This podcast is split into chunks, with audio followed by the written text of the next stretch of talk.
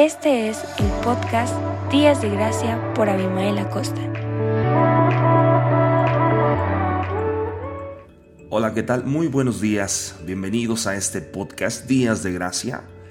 Eh, Yo soy su amigo Abimael Acosta y yo quiero compartir con ustedes hoy una excelente, excelente noticia para ti en esta mañana.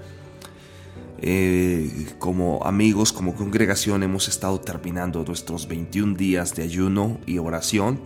Normalmente lo hacemos cada inicio de año porque estamos buscando mm, comenzar el año con una perspectiva divina y no una perspectiva humana. Hay bastantes planes que cada uno de nosotros tiene y muchos de ellos son muy buenos.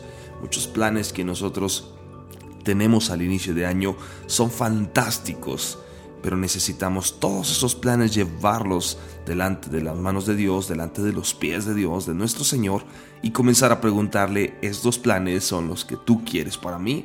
Y eso es justamente lo que estamos haciendo, porque este año enfrentamos situaciones muy, muy distintas cada uno de nosotros. Algunos estamos enfrentando enfermedad, otros estamos enfrentando desafío en la salud, otros eh, en, en la mente, perdón, otros estamos enfrentando situaciones financieras, relacionales, de trabajo.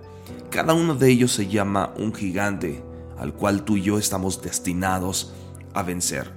Y quiero contarte lo que hizo un hombre hace, hace bastantes años y está escrito ahí en la Biblia. Y es una historia para que tú y yo podamos ser inspirados y podamos admitir que hay algo dentro de nosotros que necesita ser expuesto y necesita ser revelado para que podamos hoy vencer cualquier circunstancia en este año 2022.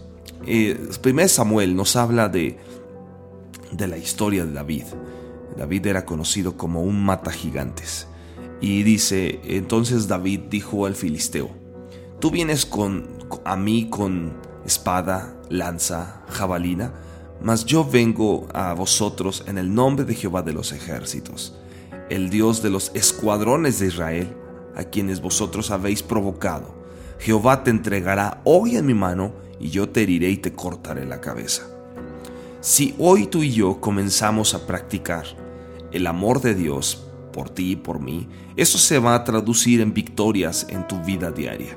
Yo estoy seguro de que tú estás familiarizado a lo mejor con esta historia de cómo un joven eh, pastorcillo llamado David se enfrentó a un matón, a un gigante llamado Goliat y lo derrotó. Pero quiero que sepas que esta puede ser tu historia y tu testimonio también. Porque no hay detalles insignificantes en la Biblia, como yo te decía. Está eh, esta historia, incluso están los nombres de la Biblia, eh, contienen esos secretos para nuestro beneficio. Y yo creo que la historia esta de, de, este gigante tiene una, una provocación en nuestro espíritu muy, muy fuerte, porque el nombre Goliat proviene de una raíz hebrea que es Galá, que significa exiliar. Y ser exiliado es ser despojado de todo lo que tú eres, de todo lo que tú posees. Entonces, el nombre de Goliat esencialmente significa que había sido despojado de todo, un exilio. Qué nombre, ¿verdad? Goliat es una imagen del diablo hoy en día y, y es como realmente es porque Él quiere despojar a todos de nuestras armaduras. En Colosenses dice, despojado de todas sus, sus armas contra nosotros a causa de la cruz. Pero el nombre de David, por otro lado, significa amado. La batalla en el valle de La fue pues una batalla entre un amado de Dios y un exiliado despojado. No importa en este día ¿Cuál es tu gigante? ¿Cuál es eh, aquella circunstancia que tú ves como un gigante? Puede ser un problema matrimonial, puede ser una situación financiera. Hoy comienza a ver que tú eres el amado de, de Dios y tus gigantes serán derribados, serán derrumbados. Amigo, Dios te ama, Dios te ama, tú eres su hijo, su hija, sin importar lo que hayas hecho hoy. Él te ama tal como eres porque la verdad es que tú has sido lavado con la sangre preciosa de Cristo Jesús y hoy eres más blanco que la nieve.